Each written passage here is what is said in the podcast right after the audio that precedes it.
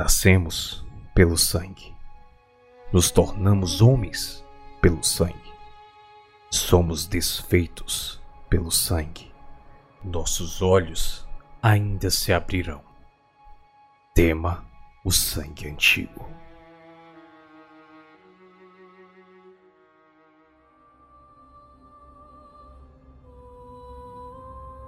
E é com essas palavras, meus amigos, que começamos mais uma edição do Taverna dos Hunters.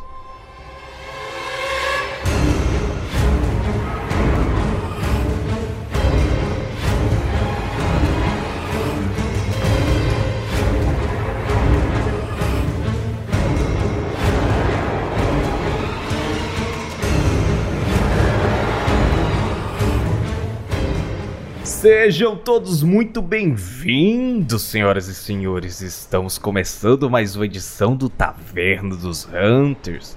Dessa vez, diferente, episódio especial, meus amigos. Mas hoje estou aqui com o meu Doom Maravilha, Gargorok. Diga lá, Gargorok, como é que você tá? Boa noite, pessoas. Essa noite a taverna se une à caça. Cê é louco! Ah, mano, isso é muito bom, mano. Gago, meu querido. Que tá pegando, velho? Episódio especial, estamos trazendo aí Bloodborne, né? Um jogo que é maravilhoso tanto para mim quanto para você. Ambos nós dois aqui amamos essa, esse jogo e a franquia em si. O que, você tá esperando desse podcast aí, hein, Gago? Eu tô esperando uma nova experiência de caçada diferente, agora com muito mais sangue, muito mais busca por algo além. É, rapaz, o negócio vai ser pegado. Como é que foi esses dias aí antes de começarmos esse cast maravilhoso? Como é que foi a semana? Depois daquele cast lindo que a gente fez sobre as expectativas para Monster Hunter, né? O, Sunbreak. Infelizmente não vamos ter o cross save, né? Mas tudo bem, né? Infelizmente, né? Mas estamos aí agora, né? Em outubro. Aquela relembrada nos temas mais mais amedrontadores, temas de terror vindos puxados já do Sunbreak também. Então vamos vamos aproveitar essa, esses momentos de escuridão.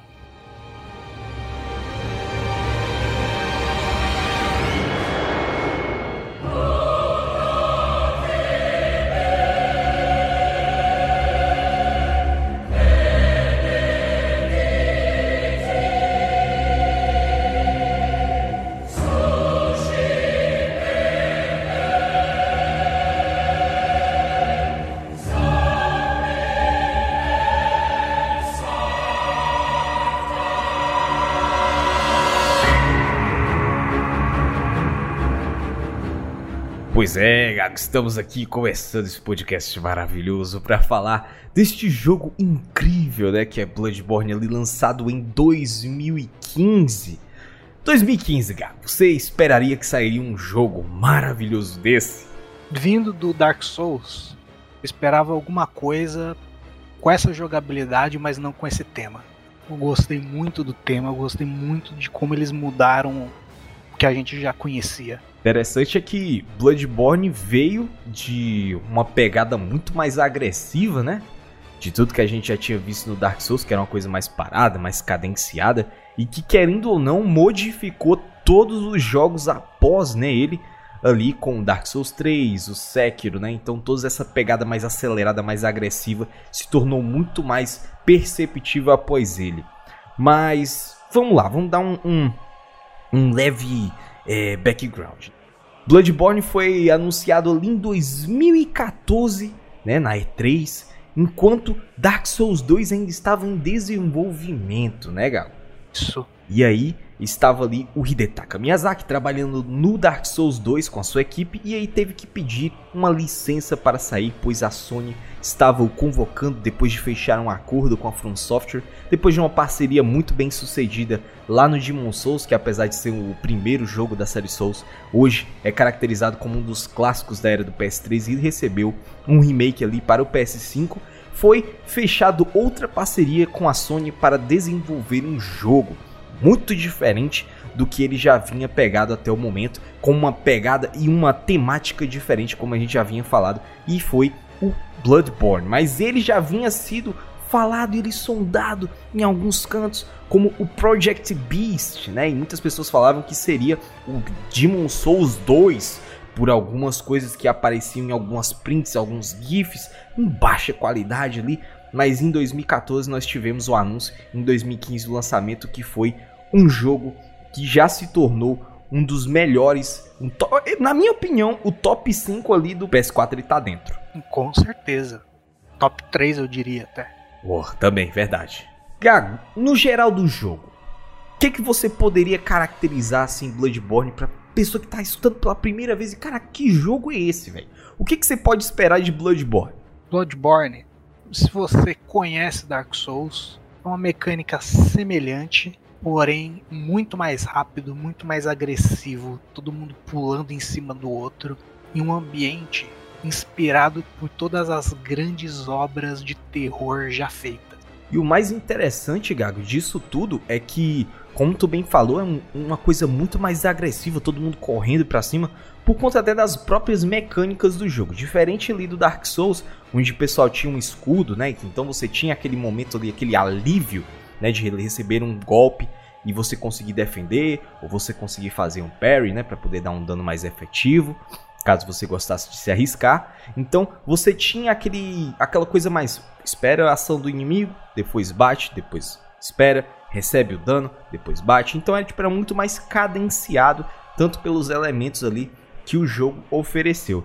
Porém, aqui no Bloodborne a gente tem uma substituição que foi talvez a substituição que mais inspirou a, a modificação do playstyle de todos os jogadores, que é você tira o escudo e coloca armas para poder você conseguir fazer o parry. Você não vai defender, não tem, não existe defesa em Bloodborne se você estiver usando as armas. Você só existe ataque e counter. Gago, nesse momento assim que você entrou no jogo, você tava vindo ali de Dark Souls. O escudinho ali era o seu companheiro fiel. Como é que foi essa hora quando você viu uma arma de, putz, mano, o que, que eu tenho que fazer com isso, velho? Não só o escudo era meu companheiro fiel, como eu gostava de fazer build de poise também. Caraca. Eu tava acostumado a tomar porrada e ignorava, né?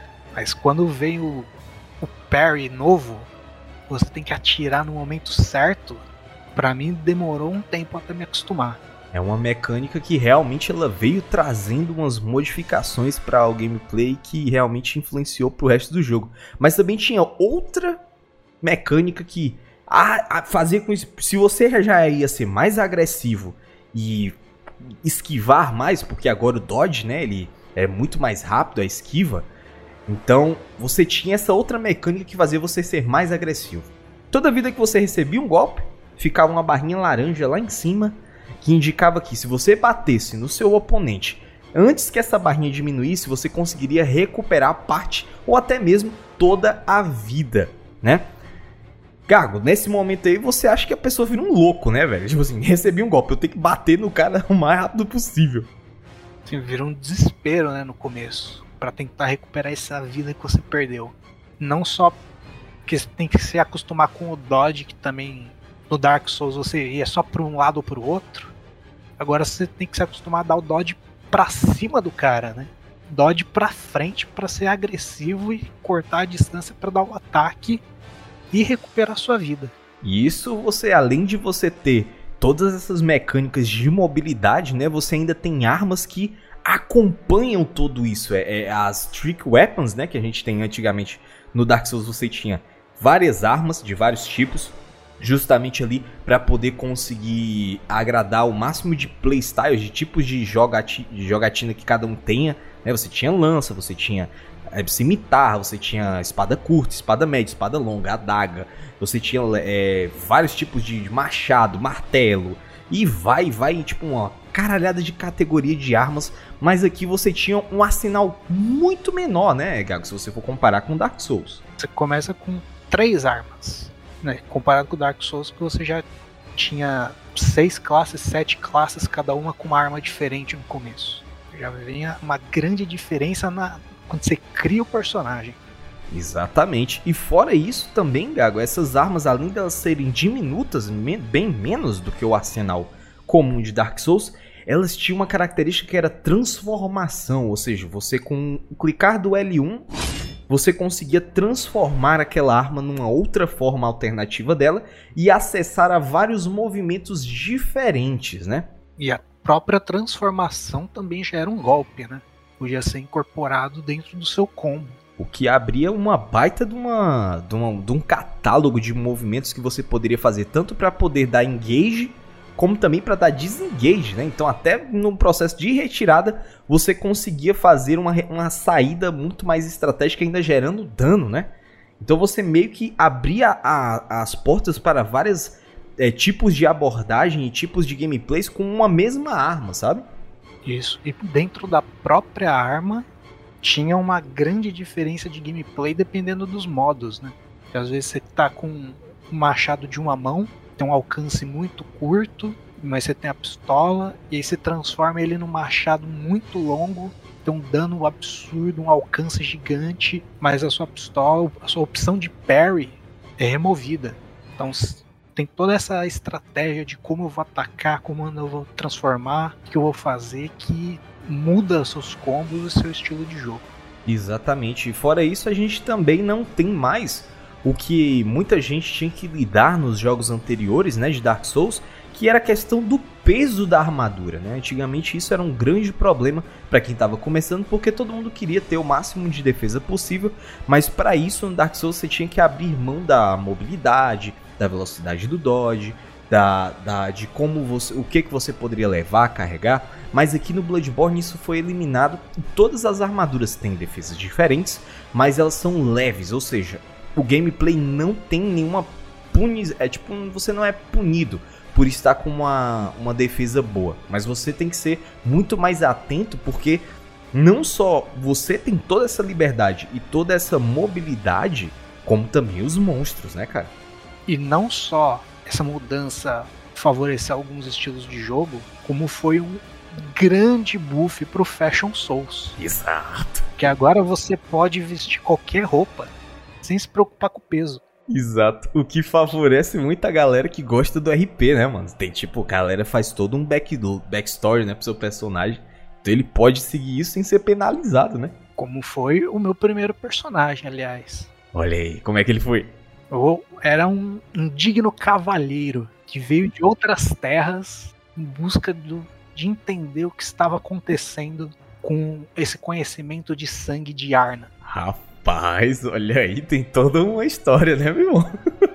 Toda a linhagem da evolução de armas e de armaduras foi tinha uma explicação, né? Basicamente, o Gago, ele é adepto ao Kane, né? Lá, o bastão do caçador, né? Exato, aquilo ali é estiloso, viu? Uma arma mais modesta para tempos mais civilizados. Boa. Mas é, então, tipo, além disso, de você não punir o seu jogador e ainda você conseguir dar o máximo de opções a ele, vem de em frente com a quantidade, a variedade de inimigos e a velocidade e o comportamento deles. Na minha opinião, é, tirando o Sekiro, né? Porque eu ainda não finalizei por completo. Mas da série Souls, eu acho que os inimigos de Bloodborne eles têm uma IA muito mais reativa e agressiva e que te engana na movimentação, sabe? E faz muito sentido com a ideia dessas criaturas, né? Porque basicamente tem dois tipos principais. Tem os lobisomens, vamos dizer assim, os monstros, que estão possuídos por raiva, então eles vão ser agressivos. E tem os alienígenas, que são criaturas que você não entende. Então eles têm uma mecânica que reage de uma forma mais inesperada. Então, é, o mais bacana que eu percebo é que, tipo, a equipe da From Software, ela conseguiu é, unificar gameplay, a lore, a tudo. Eles conseguiram fechar um pacote tão bem construído que tudo tem uma justificativa, sabe? Sim, tudo foi fechado de um jeito bem, bem polido, assim. Porque nada tá fora do normal, nada parece que é um, uma linha solta. Tudo organizado, explicado, que faz sentido dentro desse mundo que eles criaram. Exato, e as inspirações é, que eu percebo que são muito fortes, né? Em todo esse processo do game design, não só no quesito de história, né, que a gente vai falar um pouco mais pra frente, mas quesito de, de, de como eles construíram o mundo é muito parecido com jogos que você não tem tanta. não são tão abertos, né? Se você for pegar ali o Dark Souls 1, na minha opinião, eu acho que Dark Souls 1 ele ainda é mais expansivo em quesito de mundo, né? De onde você vai, com as possibilidades que você pode seguir dentro dele, é muito maior do que o Bloodborne, porque o Bloodborne eu percebo que ele é uma, uma experiência muito mais fechadinha, sabe? Ele é um pouco diminuto, se você for comparar o número de boss, o número de armas, tudo em relação ao jogo, ele é um pouco menor na escala, né? Na escala que eles produziram em relação a Dark Souls 1, 2 principalmente e no 3. Então ele é um pouco mais conciso, mas eu acho que esse tamanho reduzido, nessa campanha um pouco mais rápida e tudo numa questão mais compacta, eu acho que favoreceu demais ao jogo pelo fato de você ter um fator de replay muito maior do que os outros, porque é um jogo que você consegue zerar assim fácil, fácil ali em, em se você não for um speedrunner, né, vamos ser sinceros, você consegue é, terminar ali em torno das casas de 10 horas, 12 horas, você termina fácil, fácil uma campanha de Bloodborne, sabe? A campanha ela é mais rápida, mas ela não deixa de ser menos interessante também. Toda vez que eles vão te apresentando um boss novo, vem talvez uma mecânica nova, uma ferramenta nova. E é assim que você também desbloqueia as armas, né?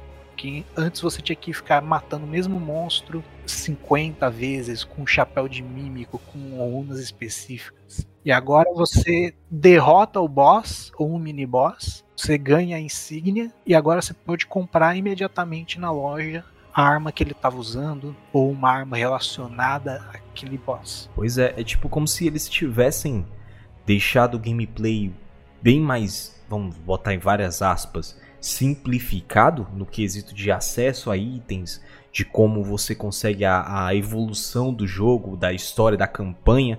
Mas também tem o grind, se você gosta do grind, tem como você grindar coisas bem específicas, que tem taxas de drop muito pequenas, para caso você queira, queira realmente maximizar ao máximo a sua build. Mas até então, eu acho que o Bloodborne consegue fazer, tipo, o melhor de, de todos os mundos de Dark Souls. Ele consegue dar uma história muito boa, ele consegue ter boss emblemáticos, que a gente vai falar mais tarde sobre isso. E também, principalmente, ele dá um, um gameplay muito mais direto e muito mais simples, que é fácil do jogador entender, sabe? Essa combinação aí dentro dos jogos Souls, né, de tema, de, de personagens, o do Bloodborne ficou sendo meu favorito.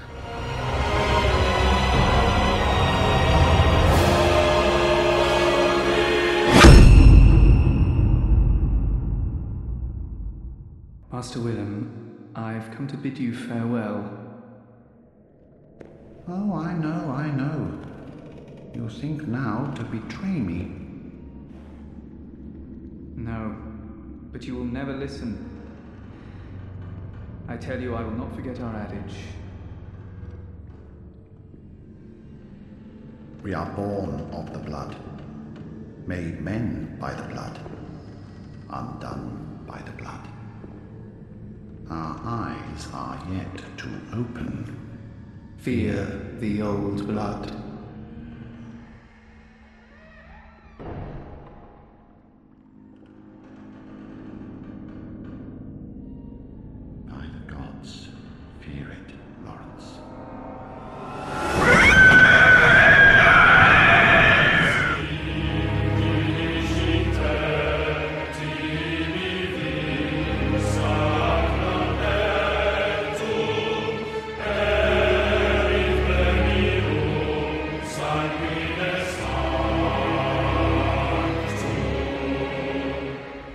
Agora, Gago, a gente tava falando sobre é, toda a história, né? Sobre alienígenas, sobre feras, o sangue, né? Principalmente aquela citação inicial do podcast. Então, o lore do jogo é onde um, é tipo é um dos pilares de por que, que Bloodborne é tão bom como ele é. Vamos tentar explicar assim de uma forma não tão maçante pra galera de como é que se dá a história, né? Onde é que começa isso tudo, Gago? A história do universo começa muito antigamente, num ambiente onde existiam criaturas desconhecidas de outros mundos que eram os antigos ou os grandiosos. Depois dessas criaturas vieram um povo que eram os Tumerianos, que eram meio que os humanos antigos, que viviam junto dessas criaturas. Passado muitos anos, os, os grandiosos eles foram para outro mundo, voltaram ao mundo deles. Os Tumerianos, com o tempo, se extinguiram e aí surgiram os humanos, que descobriram todo esse passado, encontraram o sangue dos antigos, fizeram experimentos com eles e começa o jogo como a gente conhece. É uma lore que você vai aos poucos, né, desenvolvendo e, e descobrindo, encaixando as peças de tudo que aconteceu, por que, que a situação, porque quando você começa em Yarna, você percebe um local, um caos profundo, né? Você tem criaturas grotescas nas ruas, você tem um grupo seleto de pessoas que caça essas feras e por algum motivo essa ação toda se chama caçada e ela não tem fim. Né? É uma coisa que é um ciclo constante que nós não compreendemos tudo isso no começo, mas que graças à, à, forma como a From Software ela conta né, as suas histórias, principalmente na série Souls, como descrição de itens, acesso a locais, você começa a diálogos, então você vai juntando tudo e vai começando a montar o quebra-cabeça. Vamos começar de uma forma bem rápida, Gago. É Yarna. Yarna é esse local que foi a casa da cura através do sangue, né? Da casa da, da, da igreja também.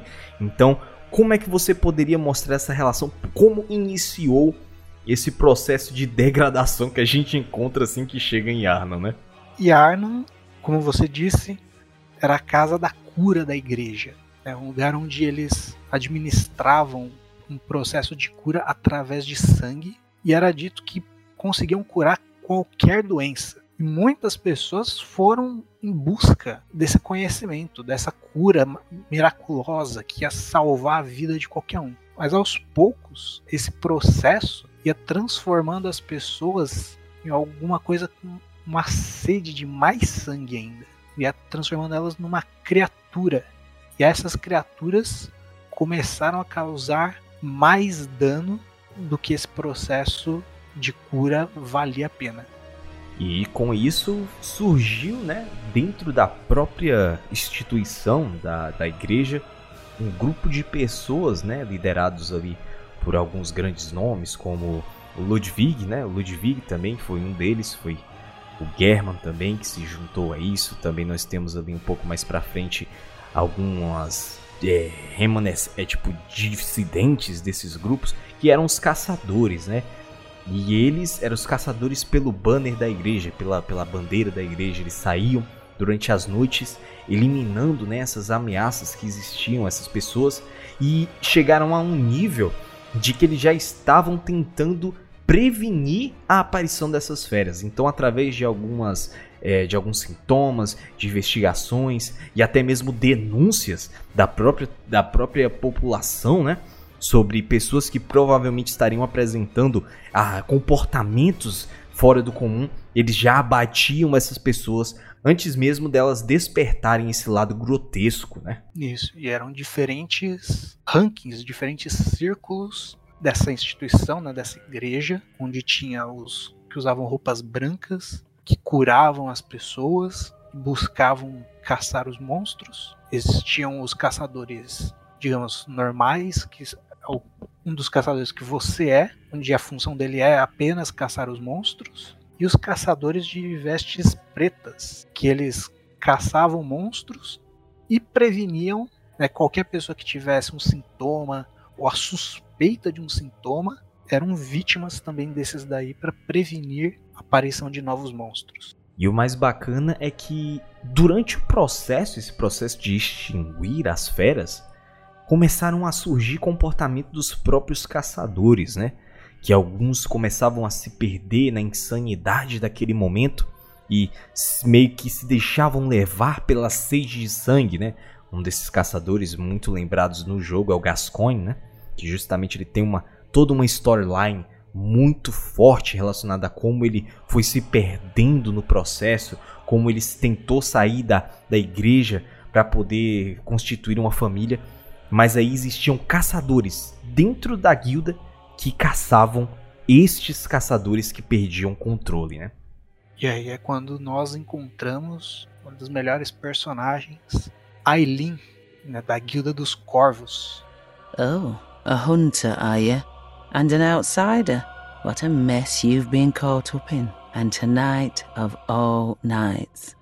São caçadores especializados na caça de outros caçadores que perderam o caminho, caíram na tentação na busca por mais sangue.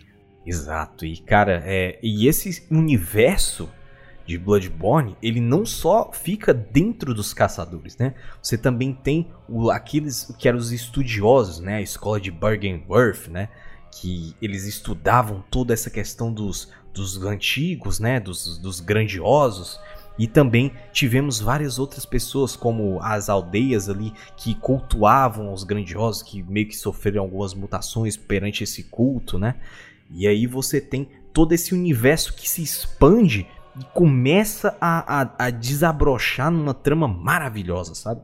Esses estudiosos né, de Bergenworth foram eles que descobriram o sangue né, nas tumbas dos Tumerianos, eles que descobriram os restos dos, dos antigos, e a partir deles que um descendente foi fundar a igreja porque ele viu o potencial de cura, enquanto outros membros eram contra essa ideia de usar o sangue, que eles viam que existia ainda uma falta de conhecimento, que os olhos deles ainda não estavam abertos para o todo que existe. Tudo isso, essa, essa constante evolução, não só do entendimento do uso do sangue, né? Que aos poucos foi sendo expandido através da, da consulta ou de, de conseguir desvendar os mistérios dos calabouços, né, que nós temos embaixo de Arna, né, que para quem jogou a sua campanha principal, provavelmente deve ter visto alguns itens que falavam, mas para quem quis realmente saber mais sobre o que acontecia, tem os levels, né, que são mais procedurais e alguns são mais é, setados, que são as, as dungeons, né, os calabouços que nós temos em vários níveis, e aí você vai descobrindo mais sobre como tudo isso foi se desenvolvendo, né? Calabouços que foram aparentemente abandonados por muito tempo, mas que com a, com a vinda dos humanos para eles, os restos dos seres que sobraram lá, que estavam adormecidos, eles foram acordando. E essa, essa infecção, essa, esse conhecimento esquecido foi voltando à tona para as pessoas que se aventuravam lá, deixando muitos deles até malucos, né? Buscando conhecimentos de outros mundos. Cara, é, esse aspecto do Bloodborne, como ele consegue aprofundar e, e mostrar todos os, os lados desse, dessa história, é que me encanta por esse jogo ser tão conciso, porém ser tão expansivo, né? Em relação aos outros. Você começa com uma, uma história até que básica, né? De ter lobisomens no mundo. Você é um desses que caça esses lobisomens. Às vezes você descobre que é a, a origem deles são os próprios caçadores que vieram de uma instituição que pesquisava essas criaturas, estão buscando a existência dessas criaturas. Então é uma, uma evolução temática dentro desses vários estilos de terror, de lobisomens, vampiros, é, monstros de Cthulhu, uma evolução muito orgânica. Isso, e o jogo ele não te empanturra, né, te, de informações, é, mandando citações e tudo mais, você vai aos poucos gradativamente aprofundando isso. E para quem só realmente gosta do gameplay, às vezes passa batido por cima da história, mas ainda assim aproveita o que o jogo tem de oferecer em relação a gameplay, né? Isso, eu mesmo que gosto de, de entender sobre tudo que está se passando no mundo, leio todos os itens, falo com todas as pessoas. Tem uns detalhes que eu só fui perceber na segunda, terceira vez que eu fui jogar tem sempre algo novo aparecendo, um conhecimento novo que você vai descobrindo, sabe? Você muda de build, então agora você joga pensando em armas, então você joga um jeito mais afastado, vendo melhor como a criatura se mexe. Tudo, tudo vai se mostrando quanto mais você vai jogando, né? E isso é, é o, o, bacana do jogo, né? Ele te, propõe, ele te dá várias opções. E aí, nesse quesito de todo esse universo, ele não se construiu somente saindo da cabeça do Miyazaki, né? Existem várias e várias inspirações dentro dessa história e que uma delas, com toda certeza, é o Lovecraft, né? Com todas as suas histórias, né? Universos criados, o Cthulhu, todos, todo esse universo Lovecraftiano, né? Que o Miyazaki deitou-se muito e comeu muito da fonte, né? Isso, toda essa ideia dos monstros, né? De outros mundos você consegue claramente ver aí Lovecraft sendo puxado daí. As runas que você utiliza, né, como se fossem os seus power-ups, que elas são escritas na sua mente, símbolos incompreensíveis que tentam traduzir uma linguagem desconhecida, uma coisa muito muito abstrata, né? Que só Lovecraft conseguia, só o estilo do Lovecraft conseguia trazer para para o jogo. Fora isso, a gente também tem ali as inspirações relacionadas a lobisomens, né, que são feras que você vê constantemente durante o jogo, vampiros. Então, toda essa questão dessa mitologia europeia de monstros, né, você percebe fortemente a influência no Bloodborne. A gente percebe que era a gente saiu um pouco ali da era medieval com dragões, é, goblins, essas coisas todas mais voltados ali para Dark Souls, a gente vai entrar para uma era vitoriana com mitos e monstros mais é, contextualizados para a época, como Drácula, né, Nosferatu. Isso, tem também aquelas lendas urbanas, né, os tantos os assassinos que andavam pelas ruas, como se fosse o Jack Stripador. Tem um dos monstros, né, que eu acho um dos meus favoritos, que é o Homem do Saco. Sim. ele literalmente é um cara gigante com uma sacola que ele te sequestra. Ele te leva embora para outro lugar, para uma prisão num outro mapa. Então tem várias dessas coisas que combinam muito com essa era vitoriana, com esse ambiente tenso, né, de, de sempre um desconhecido, sempre ter uma lenda rondando, que são aplicados, né? Isso, ele consegue trazer vários medos que nós jogadores temos, né? pra dentro da, da trama, né? Tipo, por exemplo, tem muita gente que não vai conseguir ver questão relacionada à tripofobia, né? É, várias questões de inúmeros dedos, pessoas totalmente desfiguradas. Ele pega essas, essas, esses, esses medos, essas fobias que o ser humano tem e aplicam nas criaturas de uma forma que você olha para a criatura e você teme ela, você tem nojo, você vários sentimentos ao olhar para as criaturas. Então ele pega toda esse, essa bagagem que a, a humanidade meio que foi construindo com o passar dos anos na, na era vitoriana para colocar dentro de, desse pacote, né, fechado. Mesmo puxando essa coisa de medo, ele ainda consegue criar um mundo que eu acho muito bonito, muito interessante, né? Não na questão de eu gostaria estar lá, mas na questão de como ele transforma uma rua, uma viela, em uma coisa que os prédios parecem arranha-céus, sabe? A cidade parece que tá, foi construída num penhasco e ela tá meio torta.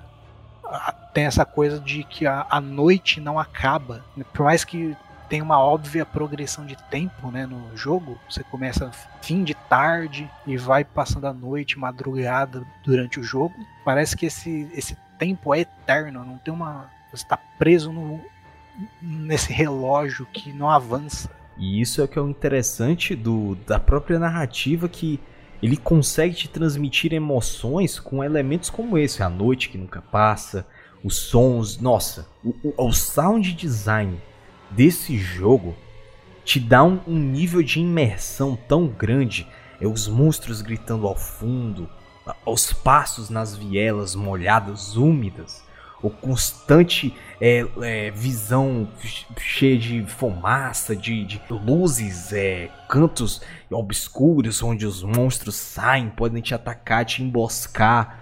Então, tem vários desses elementos que eles conseguem contar através da atmosfera, né? Contar a história daquele lugar. O ambiente é sempre dito que as ruas são muito perigosas, que as pessoas têm que se trancar dentro das casas, colocar incenso, né, para afastar os monstros. E quando você fala com as pessoas dentro das casas, muitas vezes você percebe como que, como que tem essas diferentes visões desse acontecimento, né, dessa noite da caçada. Tem umas pessoas que estão com medo, tem umas pessoas que estão doentes e não sabem o que vão fazer, tem pessoas que estão rindo como se estivessem dando festas, enquanto do lado de fora as pessoas estão se matando em busca de monstros, em busca de sangue. Então essa, essas diferentes visões de, de enquanto tem gente se divertindo, que não liga para nada, tem alguns que estão dando abrigo para pessoas, tem alguns que estão buscando abrigo, sabe? É muito interessante ver toda essa, essa dinâmica, como essa cidade que eles construíram é viva. Exato, e, e como você percebe, é como tu falou, é como a noite e toda essa atmosfera acarreta na mente dessas pessoas, né? A gente tem momentos lá que a galera tá rindo descontrolado, como se fosse um psicopata, né? Enquanto outros temos uma criança dentro de cada querendo saber o que aconteceu com seus pais, né? Então, é, você tem muito disso e isso vai te envolvendo e vai dando. Sem, sem, é, tipo, é como se você estivesse livre dentro de uma cidade, mas ao mesmo tempo se sentindo oprimido, preso, né? Porque você tem a liberdade de andar, mas você tem uma obrigação, né? E onde você vai, essa obrigação está lá. Você matar pessoas. Mas o mais interessante, Gago, é que durante esse processo de caçada, Diferente de outros jogos onde você mata os inimigos e os inimigos caem sem falar nada, ou somente falam é, é, tipo, ataque, vá pela direita, vá pela Você percebe que as pessoas, os monstros, eles falam coisas que às vezes tá, é, é, levam a sua atenção, né? Tipo, saia daqui, vocês já mataram. Ah, matem o maluco, não sei o que. Tipo, você percebe que os monstros ainda são sãos, mesmo durante toda essa loucura. E às vezes você se questiona o, o seu papel dentro da narração, da narrativa. Você vê, caraca, será que eu realmente estou sendo um cara legal? Será que eu realmente estou fazendo o que é certo, né? Isso, tem um, um, personagem, né, que é um... Você encontra ele, ele parece um, um alguém sem teto, né, cheio de bandagens, cheio de curativos, que você pensa, vou dar um abrigo para essa pessoa, né? Mas ele, na verdade, é um assassino que se transforma numa fera e cria um contraste muito grande com os personagens que você via antes, que eram as pessoas que saíam na rua para caçar os monstros. Eles estavam todos malucos, sabe?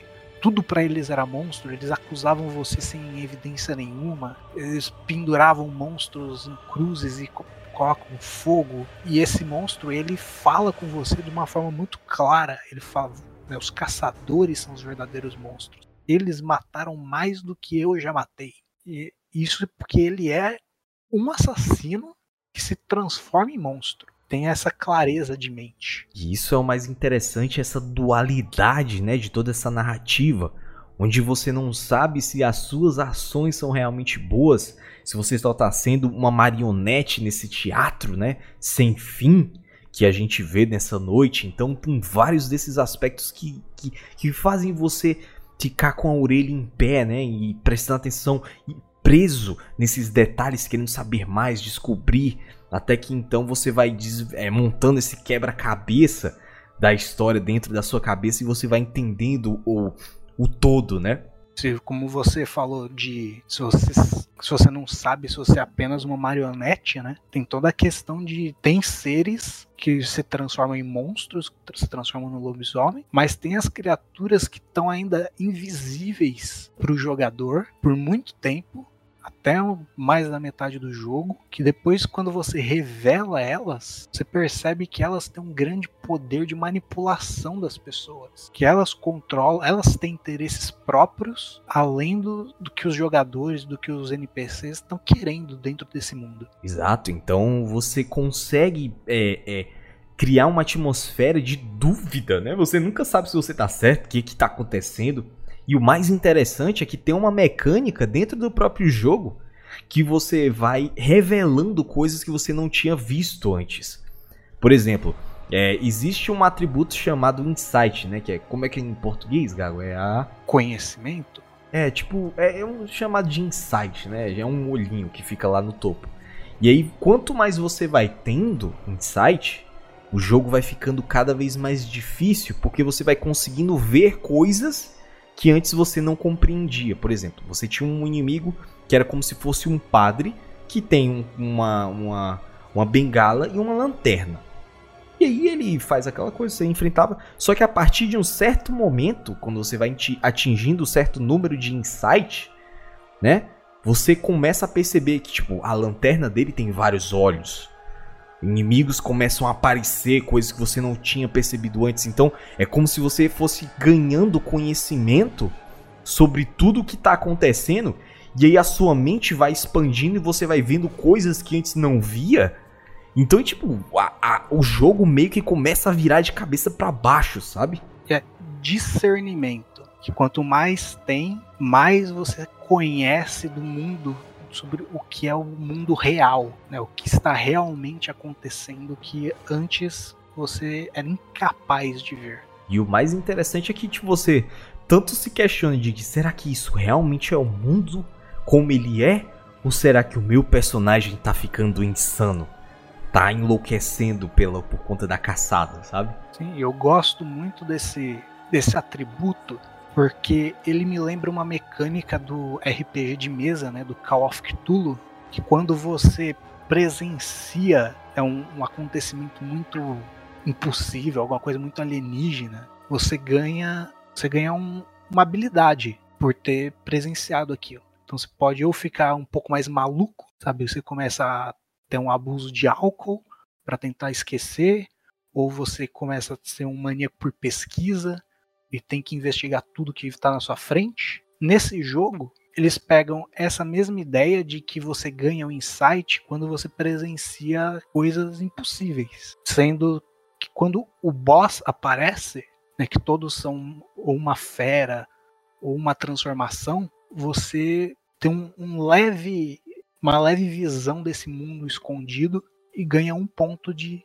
insight. Eu não sabia dessa mecânica, Gago, do, do, do Call of Cthulhu. Bacana, velho. É uma das que eu acho que mais distingue ele, né, dos outros RPGs e que foi de certa forma adaptada também no Bloodborne. Você ganhar essa, esse discernimento que pode ser usado também para comprar itens, né? Assim como sangue, né? Você ganha o sangue que do Dark Souls eram as almas. Nesse você tem uma segunda moeda, que é esse discernimento, que deixa os inimigos, quanto mais você tem, deixa os inimigos um pouco mais difíceis, porque eles têm habilidades novas, né? Como você disse, o padre que antes tinha uma lanterna normal, agora tem uma lanterna com olhos, e essa lanterna te prende. Então deixa um pouco mais difícil, mas você pode gastar isso pro multiplayer, né, que é como você, você gasta isso para invocar outras pessoas, você gasta isso para equipamentos especiais. Então, tipo, é uma mecânica que te incentiva caso você queira mais desafio ou também queira ajuda, então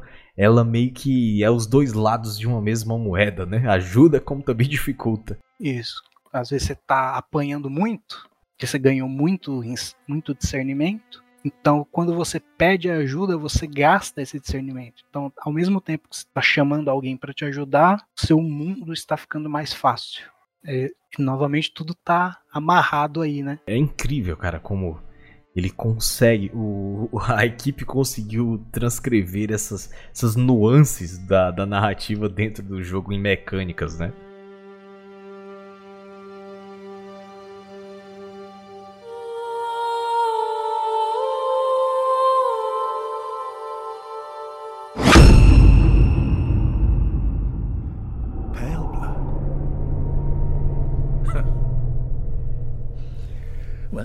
Come to the right place. Yarnum is the home of blood ministration. You need only unravel its mystery. But where's an outsider like yourself to begin? Easy, with a bit of Yharnam blood of your own. But first, you'll need a contract.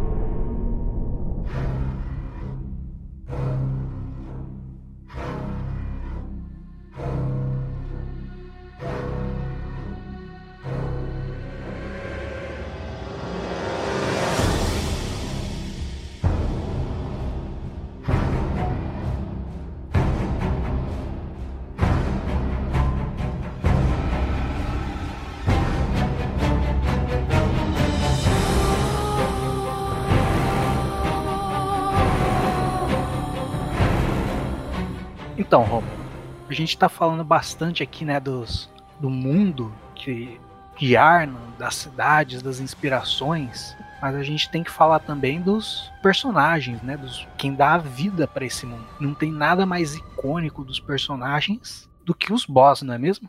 Chefe em Souls é absurdo, cara. É tipo, é um encontro que você guarda pro resto da vida inteira.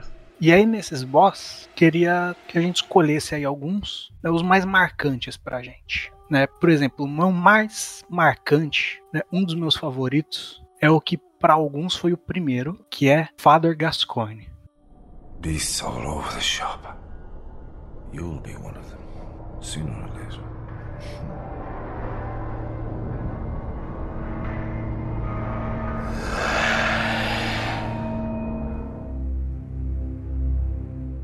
Que ele é o, o, antigo caçador, fazia parte da igreja da veste preta, então ele é o daqueles que caçava outras pessoas também, que buscava qualquer sinal de corrupção, qualquer sinal de, de transformação nos olhos das pessoas. E aí no final ele se perde para essa sede de sangue e é o seu trabalho caçar ele.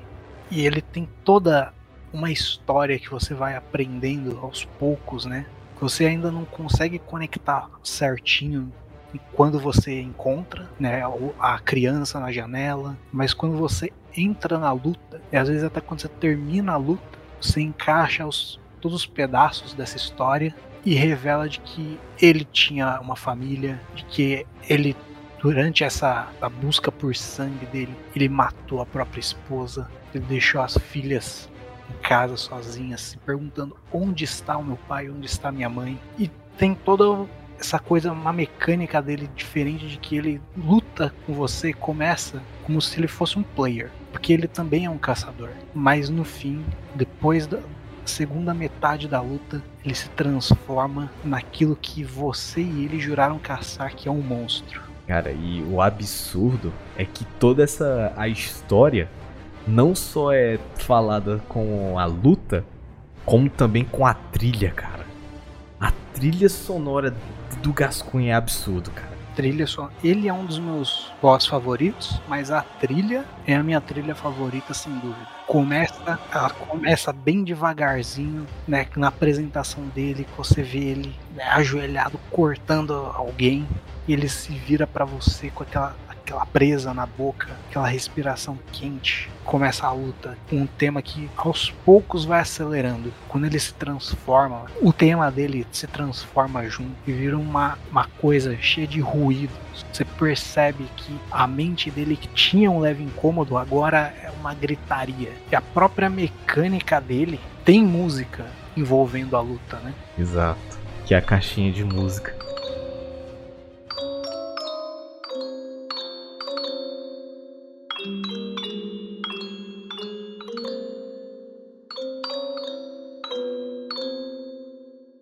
Se você seguir a quest dele, você consegue falar com a filha. Tá perguntando onde está meu pai. Ele saiu, eu não sei onde ele foi. Se você encontrá-lo, toque a música dessa caixinha que ele vai se lembrar da gente. Durante a luta, se você usa esse item, essa caixinha de música, por um breve momento ele fica confuso, ele fica como, como se ele tivesse com dor, se tivesse uma luta interna nele, que é o humano que ainda existe lutando com esse monstro que tá tentando dominar ele por completo. E aí uma das melhores lutas para mim. Interessante é que como o ele, eu acho que ele foi pensado para parecer com o Dr. Hyde, né, e a besta, né, o monstro, que é essa dualidade dentro do homem, né? Tipo, ele a agressividade como também o lado dele da transformação, né? Isso, essa coisa de, de que ele parece com você, mas não é, né? Fala muito do, do, do próprio jogo, né, em si. Tipo, nem tudo é o que parece ser, né? A, a cidade, ela, ela vai te enganar, as pessoas vão te enganar.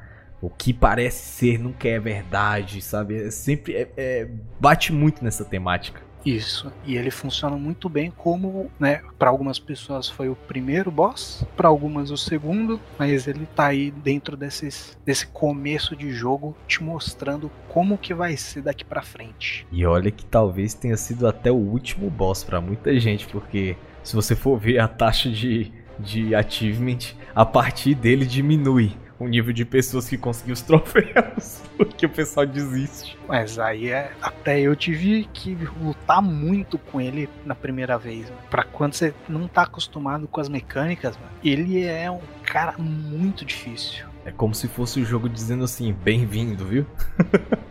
Isso é o que a gente vai servir daqui pra frente. Esse é o boss número um, esse é o fácil. Já o meu, Gago, eu tenho um aqui que para muita gente foi um encontro, é, um pesadelo, porque ele é um boss muito agressivo, que é a Fera Sedenta de Sangue, ou também BSB, ou Bloodstarved Beast, né?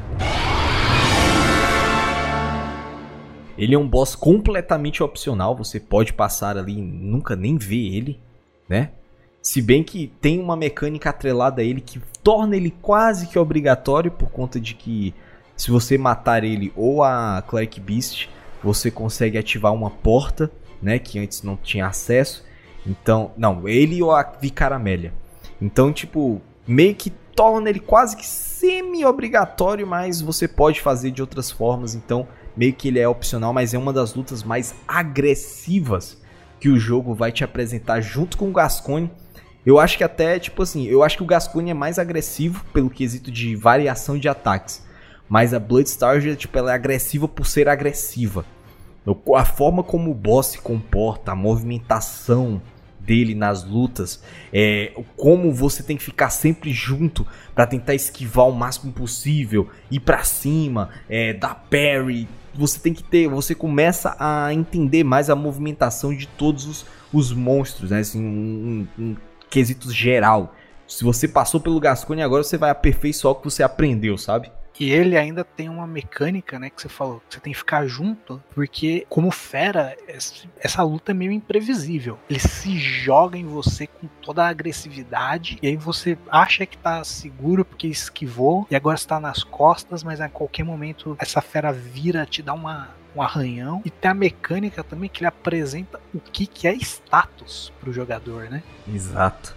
Que a partir ali de uma, de uma etapa da luta, ela solta uma chuva de sangue, né, vindo dela envenenado. Então, independente se ela te bater ou não, tu vai ficar envenenado, entendeu?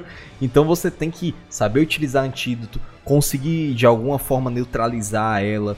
É, tem formas de você conseguir fazer a luta dela ficar extremamente fácil depois que você pega o jeito. Mas o primeiro encontro, os primeiros encontros, né, até você conseguir entender ela, são é frenético, é uma luta que se você respirar, você morre.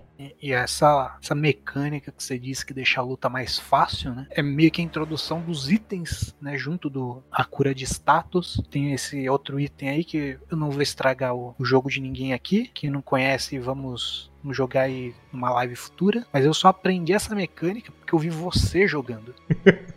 Muito louco, né, cara? Tipo assim, você, uma pessoa pode ter uma experiência completamente diferente da outra, né, velho? Sim, e depois que eu aprendi essa técnica, eu fui usar ela em outros, outros boss, né? Porque eu é comecei a prestar mais atenção nos itens, o que eles fazem, e ver que tem lutas que na primeira vez parecem quase impossível. É um, um, nossa, um, uma tortura. Mas quando você entende as mecânicas por trás de cada boss, fica muito mais muito mais manejável, né? A trilha da Bloodstarved, ela é boa, só que não é tão marcante a ponto de você ficar, caralho, velho.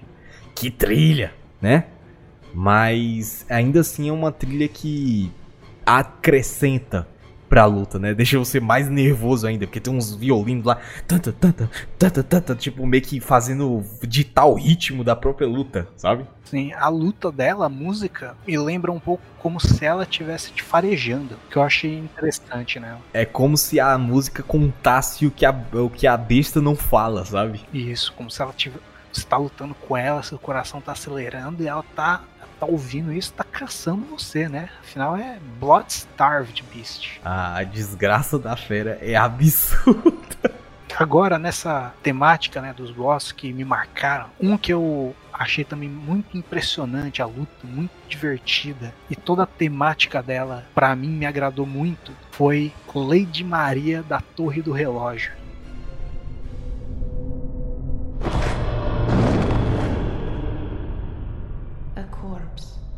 should be left well alone.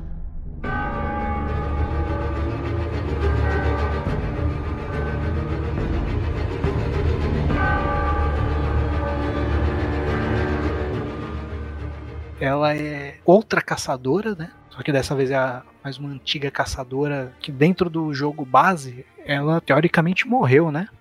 Mas você encontra ela na DLC, né, no Pesadelo do Caçador. Durante o jogo base a gente está no sonho, ela está no Pesadelo do Caçador, onde os antigos caçadores que morreram ou que desapareceram, eles estão presos lá para sempre. E ela te apresenta como a, a guardiã do que está realmente por vir na DLC. É, o Gascone te protegia do jogo base, ela tá te impedindo de avançar na DLC. E tem uma luta que é extremamente agressiva. E eu adorei essa luta.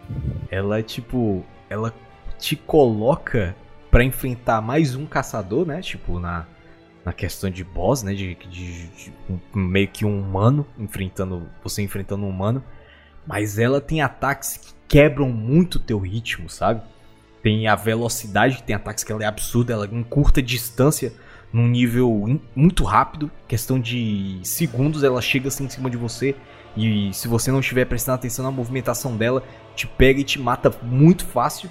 Como também ela faz ataques que demoram um pouquinho mais para poder te deixar na ansiedade de errar a, a, a passada ou o parry, né? Então tem muito disso e no decorrer da luta vai avançando e vai, tipo, os golpes vão ficando cada vez mais mortais, sabe? Sim, ah, depois de um tempo, né? Porque o, o Gascone você enfrenta, ele é um caçador em decadência já. Ele, ele meio que tá perdendo a mente e se tornando monstro. Tá tendo essa luta interna. Mas a Lady Maria, ela tá em plena consciência. Ela tá com todo o potencial dela disponível, focado em você. E o interessante é que ela vai usar qualquer recurso à disposição dela para te impedir. Inclusive, quando chega na segunda metade né, da, da luta dela, quando ela mesma se esfaqueia para fortalecer as armas, que antes eram duas espadas né, que ela lutava, e agora não só ela tá mais rápida, como o alcance da, dos golpes dela ficou muito maior tem um rastro de fogo que vem seguindo cada golpe. É tipo. É, é, o legal é que faz sentido pra lore do jogo, depois que você vai descobrir um pouco mais de quem ela é, de como foi o desenvolvimento dela, por que, que ela faz esses movimentos. Mas pra gameplay, cara, é um show, sabe? Assim, você olha aquilo ali e a música, como a música segue essa evolução dela na, na, na luta, né? E aí vem aqueles golpes com fogo, sangue. Nossa, é uma loucura. Você falou, né? A própria música dela soa meio agressivo também, né? Acompanha a velocidade dela. E aí, quando você derrota ela, você se depara com o que realmente está por trás na verdade dentro desse pesadelo. Que, meu amigo, é a boss fight mais difícil. Mas aí, tratando ainda, né? Da, da DLC, escolhi uma boss fight que para mim foi uma das melhores boss fights do jogo. Não só porque, tipo, não é porque ela seja mais difícil ou porque ela seja a mais bonita, mas é todo um contexto dentro dela, né? Que é a do Ludwig. Oh.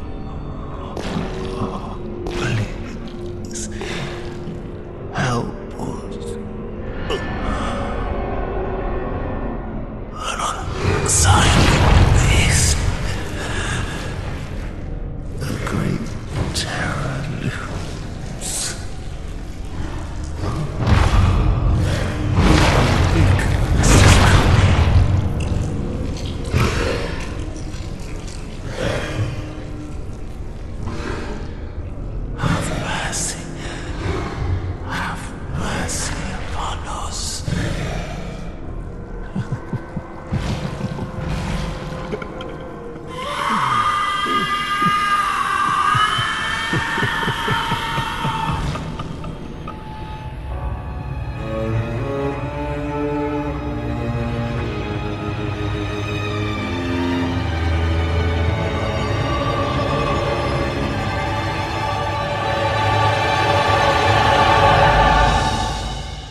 Esse boss, meu amigo, desde trilha, a visual do boss, a luta em si, referências, revelações. Nossa, essa, essa boss fight tem tudo, velho.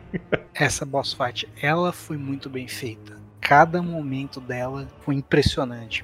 Até o ambiente onde você luta com ele faz total sentido para sabe, para essa criatura que Ludwig se tornou. Cara, é tipo, você entra num local onde tem uma pilha de mortos, né? E aí tem alguém, um, um único ali que tá quase, tipo, sem pele, sem nada, coberto de sangue, falando: Corra, nos proteja, nos ajude. Ludwig a fera. E aquele que era um cavaleiro da, dos caçadores, um, um símbolo, né? Dos caçadores, que era como se fosse o bastião da igreja, o braço da igreja na caçada você vê ele se tornando uma besta grotesca que, meu amigo, ali tem muita fobia, viu? De muita gente junto. Ali tem fobia até para quem não tinha fobia antes. o mais legal, Gago, dessa luta é que, um, você tem a, a luta inicial, né? Que talvez seja a parte mais difícil da luta. Que para mim, eu acho a mais difícil. Porque ele é totalmente desgovernado. Ele bate, ele, tem, ele corre para cima de você, se pegar, ele praticamente ele mata com um golpe. Ele tem coice, ele tem é, vários ataques, tipo, vai pro teto, cai pra cima de você, tem garrada. Ele é muito rápido, muito imprevisível, né? Agressivo demais. Justamente simbolizando essa. É, como ele se perdeu no caminho de quem ele era, né? Para os outros. Ele se tornou uma besta. Só que aí, você chega na metade da luta e vem uma das cutscenes mais louca, mais absurda que você pode ter num jogo. Quando ele conversa com a, com a própria espada, né? espada que era o símbolo dele, né? Exato, é tipo, é como se ele tivesse recobrando a consciência. Ele tava perdido em meio a toda essa bestialidade. E aí ele para e volta a si. E aí, meu amigo, é, mano, tudo dessa cena é foda. Porque ele para, ele puxa a espada. E quando ele, ele vê a espada, é somente a Moonlight Sword. Que ela tá presente em todos os jogos da série Soul. Eu não sei do Sekiro, mas de todos da série Souls, a Moonlight Great Sword tá lá. E além de ser um callback para todos os jogos da franquia Souls, você ainda tem o um momento em que a trilha, mano, a trilha sonora desse chefe é absurda. A forma como você começa a luta como se fosse sem, sem é tipo como confusa, ela é agressiva, ela é rápida, ela tem um, um, esse aspecto bestial. E aí quando ele passa por esse momento onde ele vai vendo a espada e conversando com ela, vem o couro por trás, como se fosse saindo aquela criatura bestial, mas entra entra logo o homem da igreja, né, o coral da igreja lá tocando. E aí ele empunha a espada e aí, mano, a música começa a descer numa velocidade, tipo assim, numa grandiosidade tão absurda e você tem ele muda completamente o moveset. Ele se torna um cavaleiro tanto que o nome dele muda que em vez de o Ludwig o amaldiçoado, Ludwig o cavaleiro da, da, da. Mano, mano, você fica louco, velho. A música descendo, o nome do boss mudando, ele completamente diferente. É muito foda. You were at my side all along.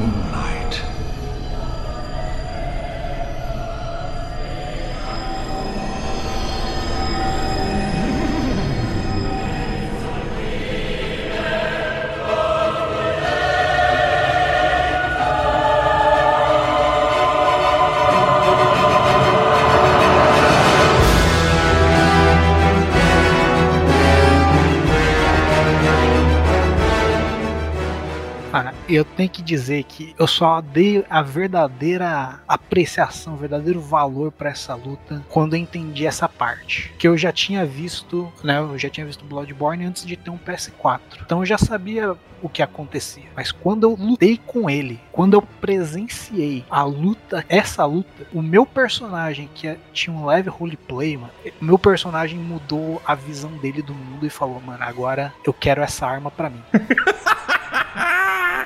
É muito foda, velho. Cara, no momento que a luta começa, infelizmente ele fica um pouco mais fácil, né? Os ataques dele são um pouco mais previsíveis.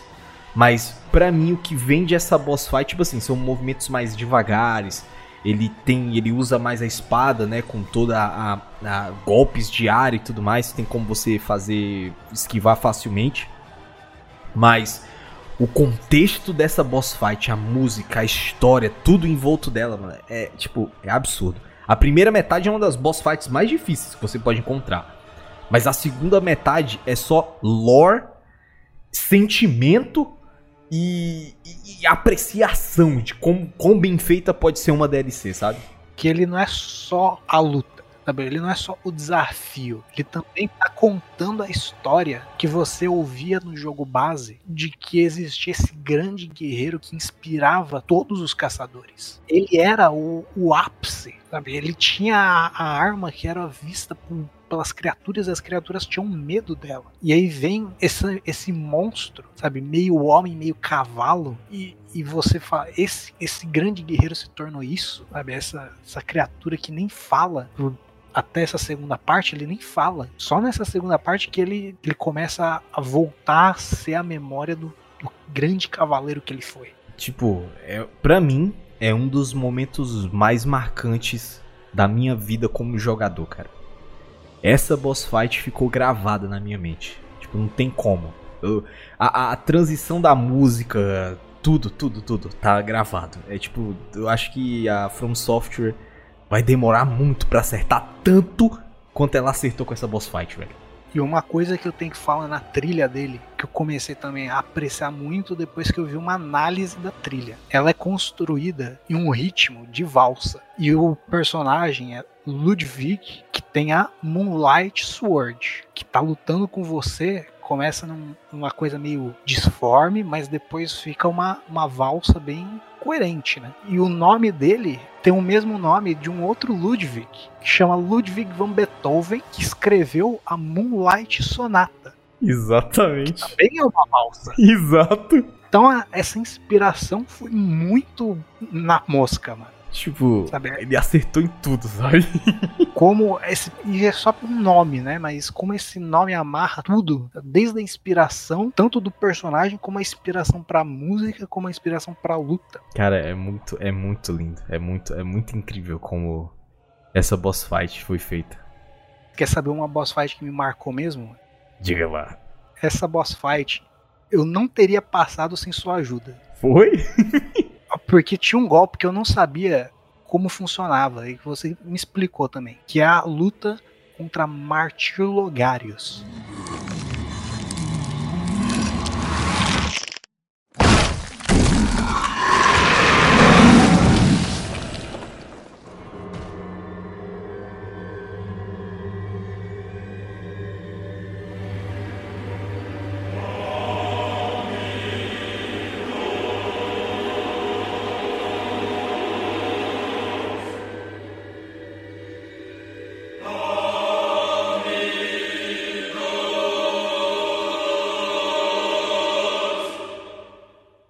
Aquela boss fight é pancada, velho. Cara, aquela luta, mano, foi para mim uma das mais difíceis do jogo. Eu acho que é uma das mais difíceis para muita gente, porque o cara é extremamente agressivo, tem um alcance absurdo. O terreno que você luta, ele é desnivelado e ele tem um golpe que eu não sabia como funcionava por muito tempo, mano. Que ele enfinca uma espada no chão e começa a chover espada em você. Aquele golpe é absurdo, velho. Se você não parar ele, é difícil demais. Ele dá muito dano. E aí eu joguei, sei lá, umas 50 vezes contra ele e eu não sabia que dava pra parar esse golpe. Então o cara colocava a chuva de espadas e eu ficava escondido atrás do daquele telhadinho. Tinha que lutar com ele atrás daqueles 2 centímetros de espaço, mano, que bloqueava as espadas. E para mim, nossa, isso, essa luta, essa eu não vou esquecer nunca. Ela é muito boa. E o pior, cara, é que ela é totalmente opcional, velho. Totalmente opcional porque você não tem um orgulho para defender, né? porque eu via, eu fui desafiado, acho que por você e por mais alguém, a encontrar o lugar. Depois que eu fui desafiado a encontrar o lugar, falar, você não vai passar do boss, você não vai chegar no boss final. Você não vai passar dele, você não vai fazer a quest que tem aí. Ah, não vou fazer a quest que tem aí? Beleza, então. Deixa eu só. Eu quase matei ele três vezes tomando uma chuva de espadas. Só que lutar em dois centímetros atrás do, do murinho, mano, é muito tenso. Mas aí você me ensinou, ó, ah, você tem como tem como destruir a espada que ele enfinca no chão e aquele golpe para. Mesmo eu não sabia disso. Deixa eu tentar mais uma vez. Matei ele. Easy. Cara, mano, mas toda a região dele, mano, eu achei excelente. Todo o tema dele. Porque ele é o boss do bem, sabe? Porque ele tá lá, você ouve uma lenda dele também, assim como você ouve a lenda do Ludwig, uhum. você ouve a lenda do Logarius, é, que era o grande caçador que caçava tudo aquilo que era impuro e foi até o castelo de Kenhurst para matar a maior das impurezas que existe no mundo, que são os sanguivis. Aí você chega lá e o cara tá congelado no telhado, sabe? também impedindo sua passagem, que nem a, a Lady Maria fazia. Mas você entende que ele tá lá porque ele descobriu que não tem como ganhar do sangue vis. Então ele trancou os caras e vai matar quem tentar passar dele. Então ele é o boss do bem. E aí você vai lá e mata ele.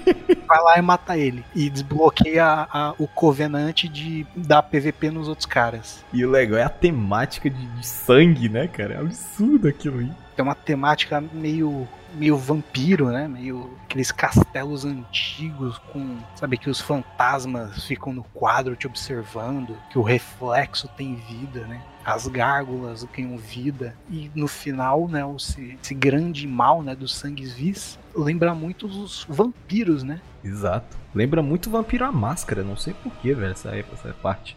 Que é por causa de ser essa, esse grupo, né, esse não é um, um, único vampiro sozinho. Tem um grupo, né, uma clã desses sanguevis que caçam outros caçadores pelo sangue especial deles. Então toda a temática dele, dessa região com esse cara que ele percebeu que não tinha como ganhar, então ele só escondeu tudo, mano. Tentou. E de novo, como tudo tá amarrado. É uma região opcional que é muito difícil de chegar lá. Precisa dar um backtrack, uma região opcional, passa por dois gigantes que te matam em um tapa monte daquelas minhoquinhas que ficam te dando DPS, que você morre também muito fácil, para conseguir o acesso para esse lugar, sendo que o, a ideia é que esse boss tentou dificultar ao máximo o acesso a esse lugar. Tudo de novo amarradinho, certinho da região. É, realmente ela é um. E, ela é uma das timelines mais bacanas de você seguir, porque tem um personagem que ele é muito atrelado, né? Ao Martyr e a, a caça do sangue e você vê como esse personagem ele vai demonstrando quem ele realmente é e a, a loucura dele, né? Sim, o Alfred, né? O Alfred, cara, ele chega no final ali, tipo, e tem uma arma que você só consegue pegar se você fizer essa questline, né, dele. Sim, mas é aquele personagem que ele se apresenta como o escoteiro, né, o menino de ouro da igreja. É o cara que não pode fazer mal para ninguém. Tá lá exclusivamente para impedir que o mal seja feito você encontra com ele e fala: Não, os caçadores, nós devemos nos ajudar. Toma aqui um papel de fogo que vai facilitar o seu jogo. Aí você termina a questline dele, mano, quando ele, ele chega nesse sangue vis o cara tá grunindo, sabe, mutilando a rainha, né, do esse último personagem, esse último vampiro que existe, e tá mutilando ela como se fosse um animal é uma quest muito, muito interessante de fazer. É, é muito louco para você ver como até essa temática do jogo de ensandecimento, de loucura, né? De até onde uma pessoa vai, ela é em várias outras etapas do jogo, em vários outros personagens. Agora, falando em boss que foram difíceis, mas que também marcaram bastante. Tenho o meu que é, para mim, ele é o meu favorito, porque por motivos de trilha, de visual e de história, que é o German, o primeiro caçador. Dear, oh dear. What was it? The hunt? The blood? Or the horrible dream?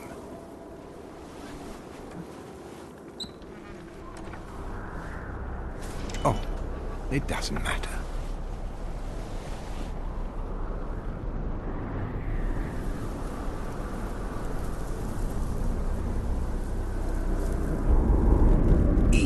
Always comes down to the hunter's helper to clean up after these sorts of messes.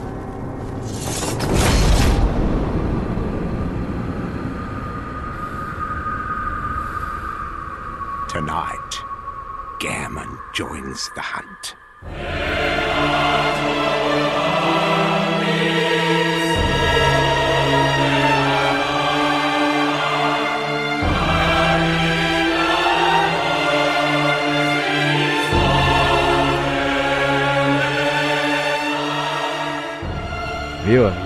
Essa boss fight, cara, ela me tem tantas vibes de Metal Gear 3, velho, num nível absurdo. Você luta contra um cara que tava ali o tempo todo com você, tipo um velhinho que tá ali lhe ajudando, falando as dicas, pra onde é como é que você tem que fazer, o que, que você pode fazer, e tava ali você via ele com de, algumas vezes quando você voltava pra para o sonho do caçador e tava ele sentado numa cadeira, tendo sonhos, pesadelos. Você via ele se lamentando.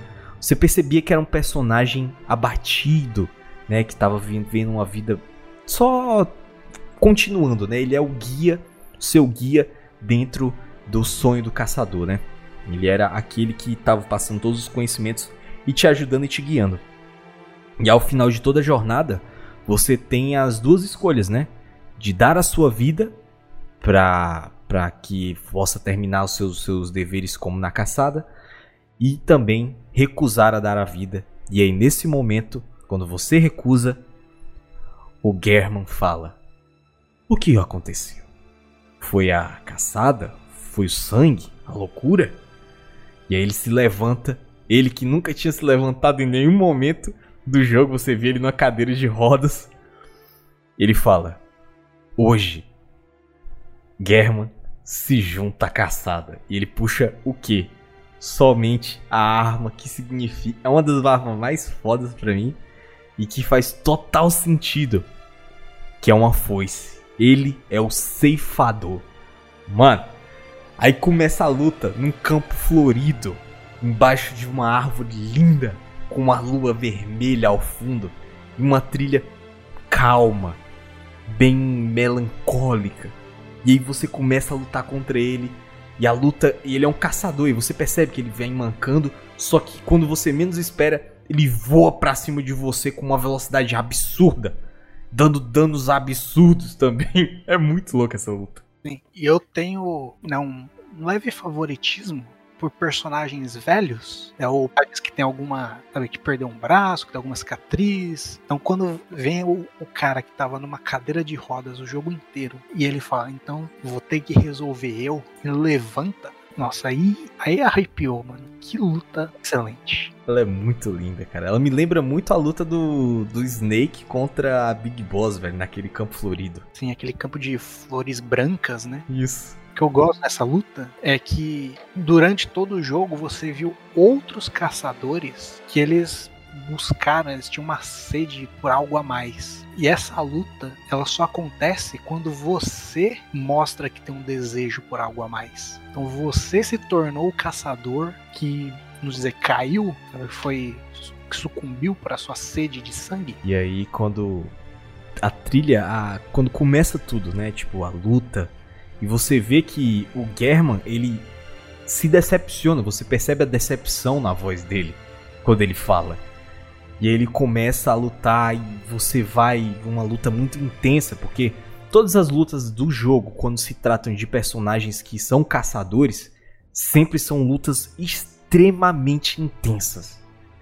Elas são muito rápidas, é, é bate volta, você bate, tem que bater de volta para recuperar HP. Você esquiva ataques muito rápidos, precisão. E aí chega um momento onde ele vira para a lua e faz como se fosse pegando a energia dela. E aí ele como se ganhasse novos, novas forças. E ele fica quase que invulnerável a muitos ataques que poderiam meio que dar um flint, né, que desequilibrar ele ou interromper as ações dele. E ele fica imune. E aí a música volta, entra com um coral de fundo que meu amigo, eu, eu me arrepiei todo na primeira vez que eu tava jogando. Eu tava aqui e comecei a me arrepiar. Tipo, cara, o que, que tá acontecendo nessa luta, velho?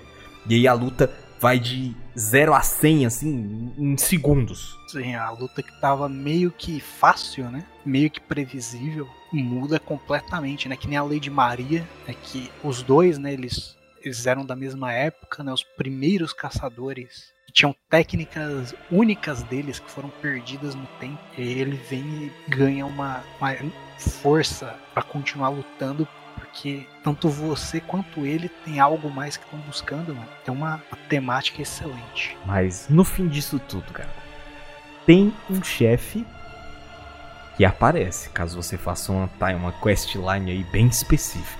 Exatamente, o chefe que eu, né, porque eu já conheci o jogo, eu fiz questão de encontrá-lo, que é a nossa amiga da lua, né? Summon Presence, ou também chamado de Flora.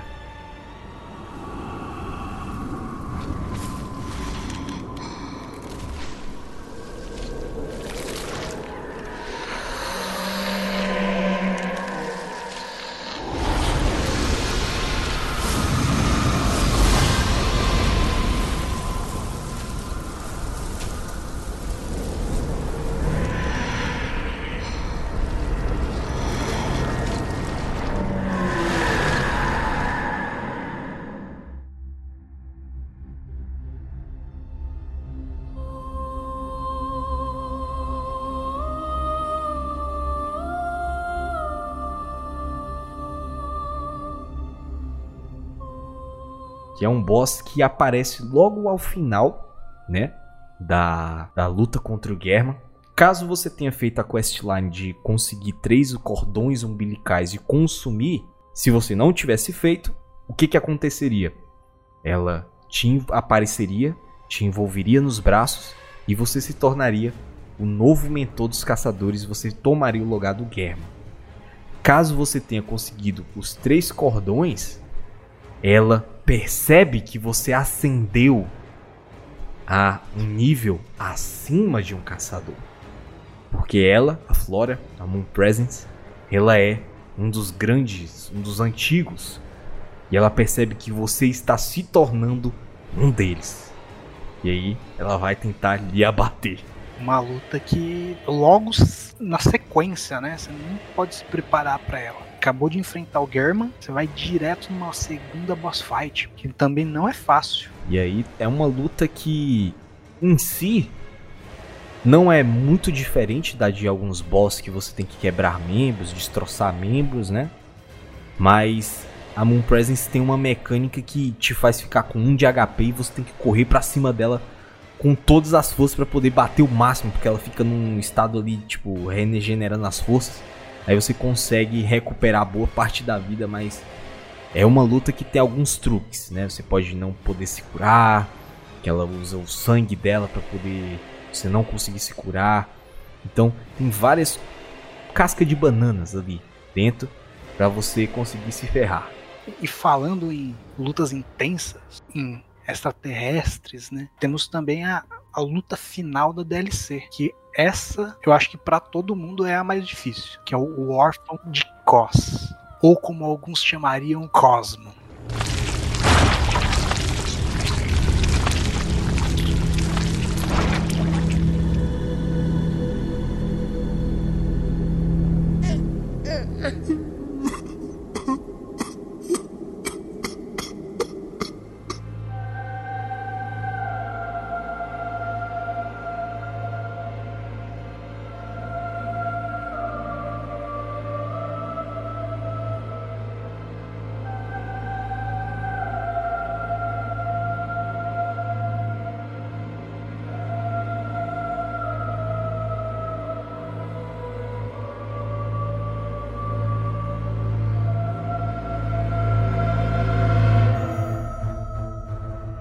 Cara, essa luta, ela é a mais intensa e a mais justa de todas, por incrível que pareça. Sim, porque ela pune absurdamente qualquer erro que você faz. Mas ela tem janelas claras de ação. Você consegue usar todas as suas ferramentas, você consegue dar parry, você consegue dar flint. Nada é tirado de você para essa luta, né? diferente de alguns outros boss que são imunes a algumas mecânicas. Ela só é uma luta extremamente rápida que você tem que conhecer muito bem. Exatamente, cara. É, eu percebo muito que, além de ser agressivo, ele tem várias etapas e principalmente a etapa final é que é quando a, tipo, o carro vai a 220 km por hora assim fácil.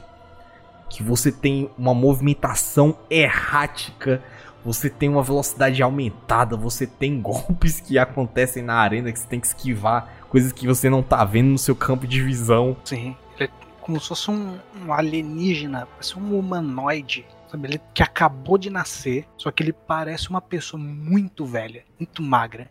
E ele fica carregando na mão o que seria o que a placenta, que é uma, endureceu, ele usa aquilo como arma, ainda conectado a ele, ainda conectado com esse cordão umbilical, e você luta com ele numa velocidade, num luar com a lua cheia de, de buracos, como se tivesse alguma coisa cobrindo a lua. E começa a entrada para você chegar nele. Tem um monte de alienígenas que parecem umas sereias, ficam cantando, que não fazem nada, são inofensivos, mas estão lá para te receber, né, esperando esse nascimento desse boss e receber você que tá tentando derrotar ele. E chega num, num momento onde ele tem um desespero tão grande, que ele é uma criatura recém-nascida e grita constantemente, como se fosse um choro, e ataca com, sem uma lógica clara. E é tão, tão bem feito, tão bem construída essa ideia, e tão punitivo para quem tá jogando contra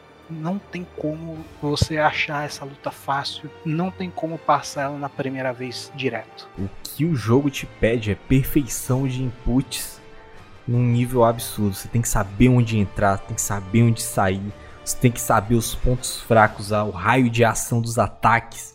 Você tem que saber o ritmo, tem um ritmo muito frenético, mas que você pode conseguir entender e, atacar nesses intervalos. Você tem que saber sobre é, falhas na defesa, você tem que saber utilizar itens para poder maximizar dano. Cara, é absurdo. Saber um momento, quais golpes você pode dar parry ou não, que isso é um, acho que é a coisa mais importante nessa luta, que é conseguir tirar o golpe dele, conseguir interromper o golpe dele para você não precisar ficar desviando sem parar. Uma vez que ele pega movimento, mano, ele não para. E ele te pune muito por causa disso.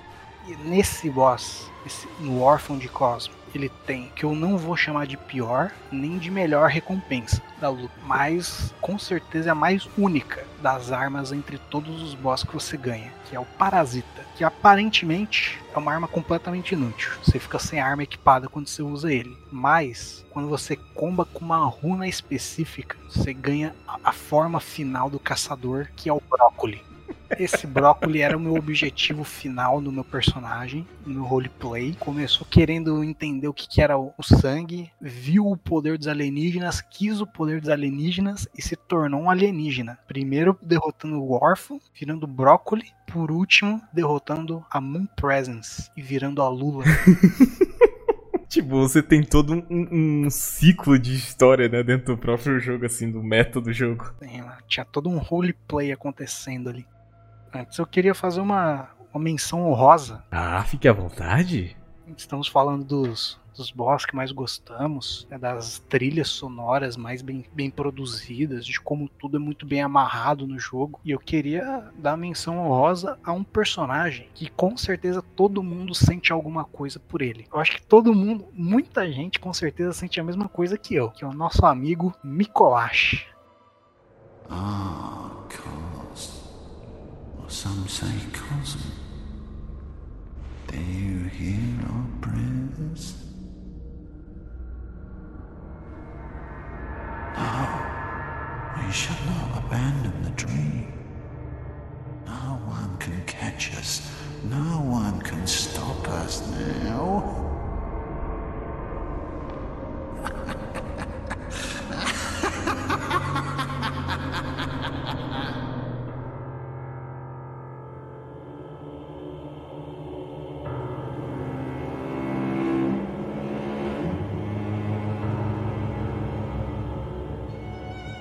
a boss fight mais única do jogo, podemos dizer assim. É, você corre muito, né, nessa boss fight. Sim, que ele, ele cria não uma arena onde vocês lutam um contra um, mas ele cria um labirinto. Né? Ele é Mikolash, o hóspede do sonho, né? Então ele cria um, como se fosse o próprio sonho dele, que é um labirinto, e luta contra ele é você ficar correndo atrás dele, nos corredores, fica girando em círculo.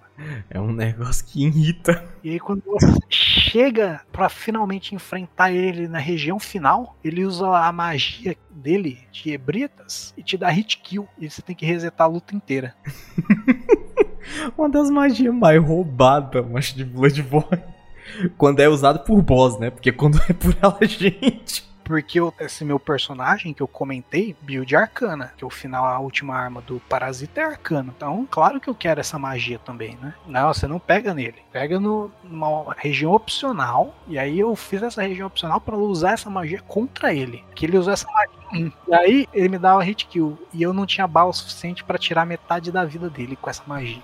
A magia, Pra quem tá fazendo build arcana, pega o mini Tonitrus, que fica dando um choquinho em linha reta, e a magia de Kenhurst, a luva de Kenhurst, que sai uns fantasmas de você. Essas são as magias que você quer usar. né? Muita luz, pouco, pouco dano. Mas quando é contra a gente, ele esmaga. Um, quando é contra a gente, quando vem o cara no. Em Bergenworth, aquele caçador no topo, quando vem Mikolash, os caras da hit kill, eu fiquei metade do jogo falando: Meu Deus, eu quero essa magia, ela é muito boa. Você pega essa magia, ela, ela é decepcionante. Uma porcaria. Lança 20 mísseis pra acertar dois. É a história do ódio, né? Isso, História do ódio. E ainda mais porque eu- ele fez eu resetar aquela boss fight, mano, umas seis vezes. Nossa, mãe. Ficar andando em círculo atrás dele, mano. E ele nem era forte, mano. E Só tinha essa porra OP aí. Porque não tinha como interromper esse spell dele. É isso, só deixar minha menção honrosa aqui.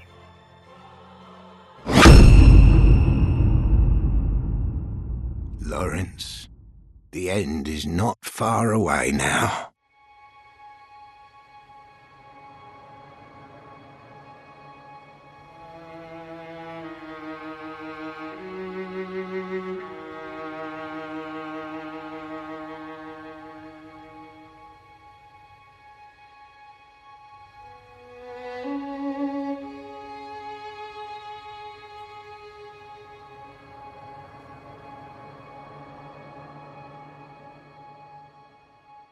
E esse negócio do, do, do, do órfão, né?